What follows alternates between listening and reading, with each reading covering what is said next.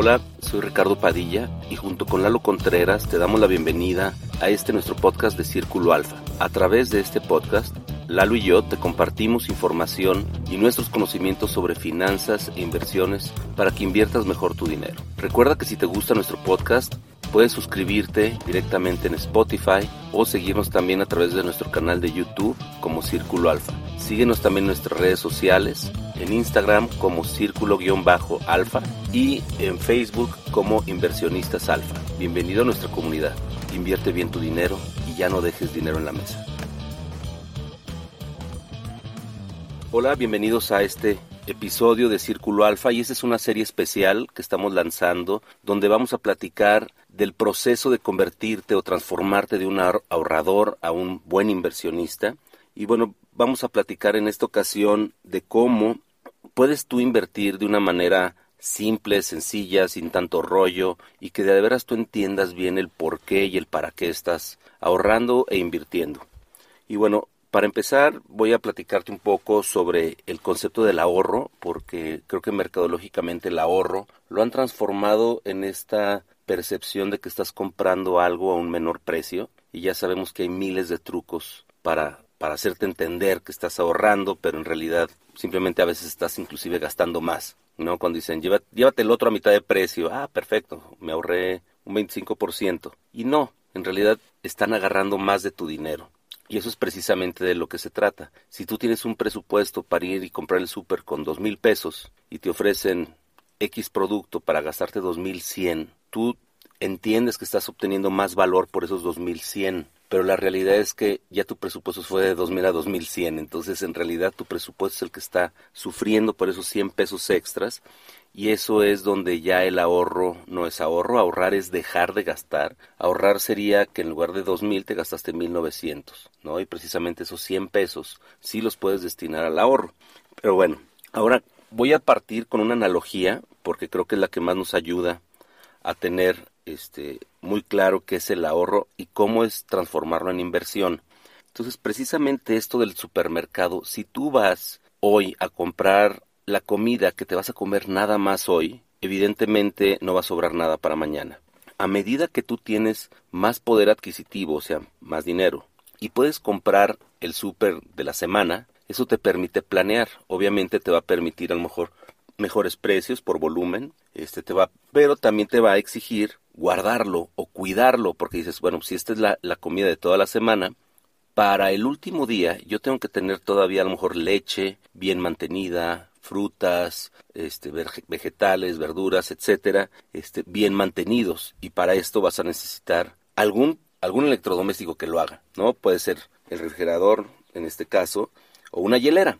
Entonces, ¿qué pasa? Que voy a poner ese, este ejemplo como si fuera precisamente nuestra labor de conservar algo. ¿Por qué? Porque el dinero es lo mismo. El dinero es como si fuera un, producto perecedero, el que tenemos que mantener, el que tenemos que, que procurar por un cierto tiempo para que mantenga este, sus características y que sea comestible.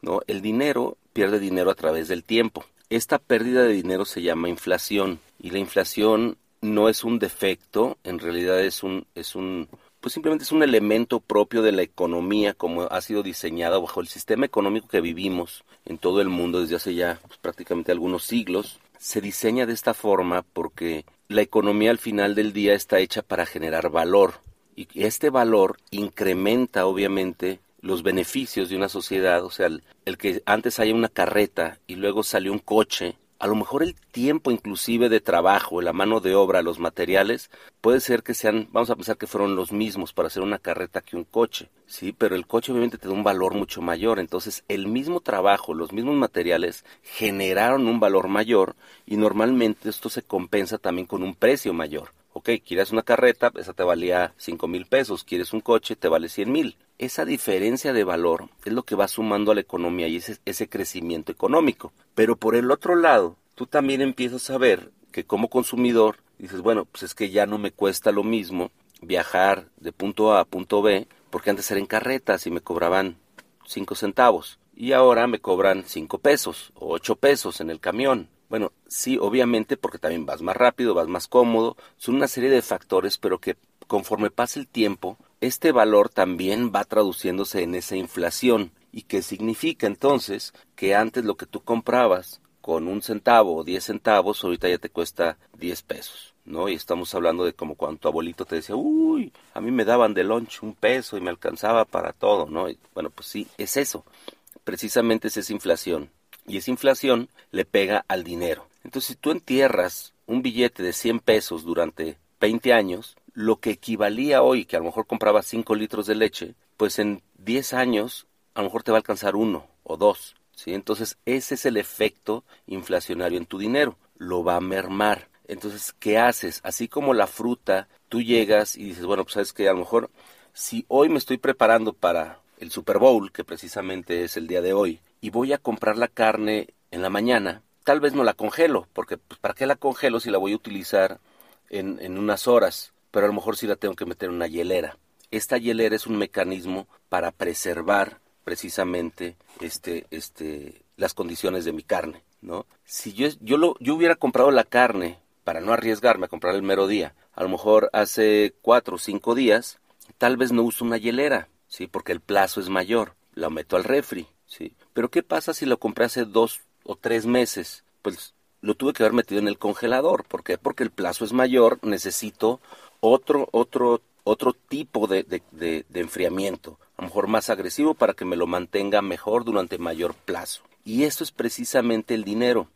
Un dinero que voy a utilizar hoy o mañana o en esta semana, pues lo meto a la hielera. Pero a lo mejor si es un dinero que lo voy a utilizar a lo mejor en un mes o dos o tres, pues lo meto al refri. Pero si es un dinero que voy a utilizar en cinco años o más, pues lo meto al congelador. Y aquí es donde hablamos de los plazos.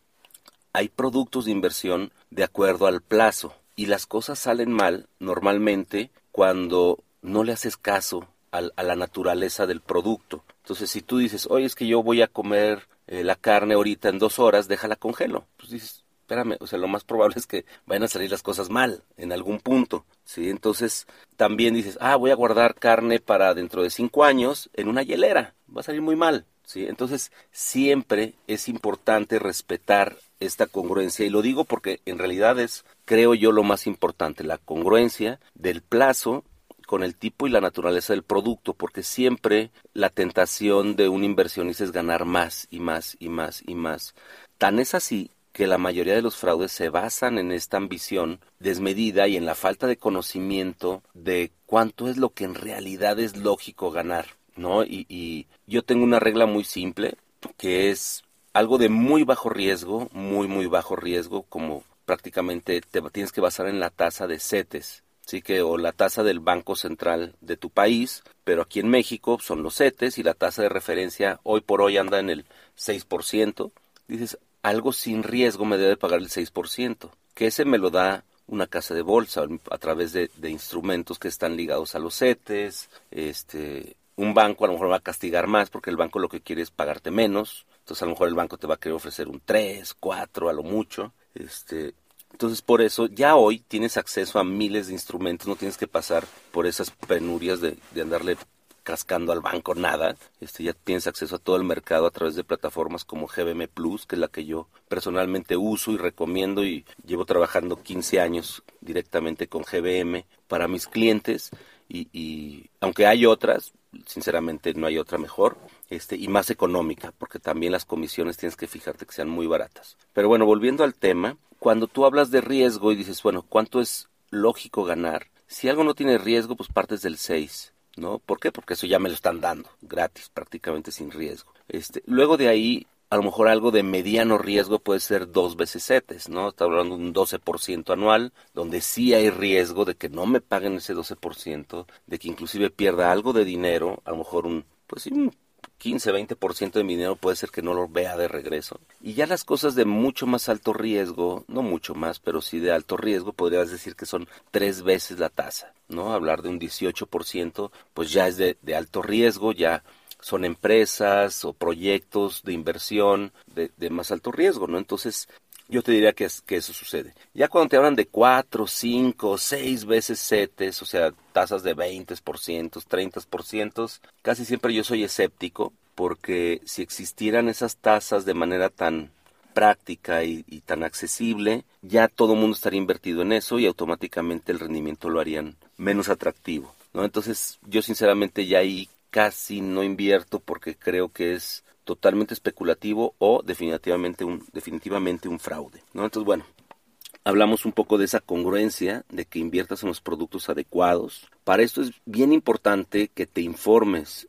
Y informarte no es nada del otro mundo. La verdad es que hay miles de foros, miles de artículos, muchísimas cosas, podcasts como estos. Este, infórmate qué productos hay, qué productos existen. Y ese va a ser justamente la segunda este, serie de, de, de, este podcast, de, este, de, este, de esta miniserie que está enfocada a convertirte de un ahorrador a un, a un no te diría un gran inversionista, pero sí a un inversionista informado, un, inversionista capaz de tomar tus propias decisiones prácticamente. Y precisamente vamos a ver estos tres pasos, que hoy vamos a ver el paso uno, este, en, en la otra serie va a ser el paso dos y paso tres. Paso uno es conocerte, ¿no? Es bien importante que te conozcas porque a partir de ahí tú vas a saber qué objetivos tienes, que es el paso dos. Y el paso tres ya es elegir dónde, me refiero en qué institución, en qué instrumentos, inclusive si necesitas un asesor o no, porque al final le vas a pagar, este, a lo mejor tú no directamente, pero la institución te lo va a cobrar. Entonces es importante elegir si tú crees y consideras que requieres o no un asesor, ¿no? Entonces, paso uno, conocerte, este, al conocerte, ¿qué tienes que conocer de ti? prácticamente es conocer tu capacidad de acumulación, que es tu capacidad de ahorro. Oye, pues es que no, no me sobra. Bueno, pues tú no ahorras, ¿no? Definitivamente. ¿Cómo vas a saber si, si tienes capacidad para ahorrar? Es porque ya estás ahorrando. No inviertas dinero si no has ahorrado constantemente durante mínimo unos dos, tres meses. ¿Por qué? Porque pues, no vale la pena. Simplemente es como pensar en que quieres aprender a jugar fútbol y todavía no sabes caminar o correr bien, o sea, simplemente pues, primero es una cosa y luego la otra. Entonces ya como ahorrador, ya tú ya sabes cuánto estás ahorrando cada mes. Entonces ya en función a eso tú puedes decir, bueno, creo que puedo invertir tanto dinero al mes, este, con qué regularidad, que ese es el primer paso, tanto al mes o tanto al semestre o tanto al año, porque a lo mejor tus recursos vienen de manera temporal o por proyectos o por comisiones o tienes ciertos bonos. Entonces tú puedes elegir invertirlo de esa manera. No, no pasa nada, no tiene por qué ser mensual. El chiste es que te conozcas. ¿Para qué? Para que sepas también qué instrumento es el adecuado y no te vayas a meter en, esquemas que puedan lastimarte o a ti o a tu patrimonio. El monto, obviamente ya lo hablamos, es importante. ¿Cuánto? Este, y cuánto puedes al final del día decidir dejar para otro fin que no son tus gastos recurrentes. Entonces no, pues normalmente yo a lo mejor dos mil, tres mil, cinco mil, lo que sea, puedo, puedo de, de veras verlo a un plazo mayor que, que un mes, ¿no? Y precisamente ese plazo, que ese plazo, muchas veces hablamos de corto, mediano y largo. ¿Cuánto es corto? Corto es menor a un año, mediano es de uno a tres años prácticamente, hay quien lo considera hasta cinco años, pero ya podemos decir que cinco años es largo plazo, ¿no? Cinco o más. Entonces queda un gap ahí entre el tercero y cuarto año, que vamos a pensar que es mediano largo, ¿no? Entonces tenemos menos de un año, corto plazo. De un año a tres años, mediano plazo. Este, mediano largo de tres a, a cinco y cinco en adelante, largo plazo. Entonces tienes aquí tres cosas que debes de conocer. ¿Qué regularidad puedes tener en tu ahorro? ¿Qué monto puedes disponer precisamente para objetivos de estos plazos mayores, que te diría que, que, la inversión en realidad se hace relevante a partir del mediano plazo en adelante. En el corto plazo no pasa nada. La verdad es que no, no vas a ganar prácticamente nada si tu objetivo de ahorro o de inversión es para unas vacaciones en seis meses, mejor págalas de contado hoy, ¿no? Si ese es el caso. La verdad no, no tiene mucho sentido pensar en la inversión de esa forma. Ahora, hoy por hoy yo veo mucha modita de pseudo traders que te venden el curso y te quieren vender la idea de que te van a hacer un, trader y que tú a partir de mañana vas a empezar a generar dinero, ingresos pasivos como este tanto se, se habla. Este, no es cierto, la verdad te quieren vender el curso nada más, a ellos no les importa el resultado. Este, te dicen que tienen todo y que han ganado miles y millones y que padre por ellos, pero no es así de fácil, así que ten mucho cuidado. Tú concéntrate en cómo tú generas dinero y, que tu inversión sea eso, o sea, velo como el refrigerador, la hielera o el congelador, dependiendo el plazo, Obviamente la hielera es de corto plazo, pues digo que no es tan relevante, hasta la hielera puede ser de, unicel, como la del Oxxo, y no pasa nada. Este, el refri, pues sí, ya tiene que ser un buen refri, ¿no? O sea, ya tienes, estamos hablando de ese mediano plazo, este, y el congelador es el largo plazo. Entonces, cuando hablamos de mediano largo plazo, también puede ser una combinación entre congelador y refri. Hoy tengo un kilo de carne, pero a lo mejor, este, en el congelador meto 700 gramos y los otros 300 en el refri para también tener algo disponible, este, en el mediano plazo, ¿no? Entonces, voy a repetir el paso uno, conocerte, conocer tu capacidad de ahorro, ¿no? Que es este monto, qué tan regular puedes ser con aportar este monto y a qué plazo tú crees que puedes este, invertir. ¿De qué depende que tú sepas a qué plazo puedes invertir? Va a depender el tamaño de tu ahorro. Yo lo veo como si fueran montañitas. Si tú vas acumulando una montañita chiquita, pues tú vas a poder ver a cierta distancia. A medida que acumules más y más y más y más, y se eleva esta montañita del suelo y tú te paras arriba, vas a poder ver más adelante y cada vez más y más y más y esto habla de ese precisamente ese plazo, ¿no? Entonces, si tu montañita equivale a un mes, tu horizonte es de un mes. Si tu montañita equivale a tres meses, pues tú tienes una visión de tres meses, seis meses, y así constantemente conforme va creciendo, tu horizonte de inversión se va haciendo más y más y más largo, hasta gente muy rica que conocemos que su horizonte de inversión ya es, su preocupación son sus nietos, ya ni siquiera sus hijos, ¿no? De tanto dinero que han logrado acumular y tanta riqueza, que en realidad su visión ya es un horizonte muy, muy, muy de largo plazo, ¿no? Entonces, aquí vamos a, a cerrar esta parte este, ¿Qué sigue? Porque quiero que, que, sigas con estas tres series este, de, de podcast. Siguen tus objetivos.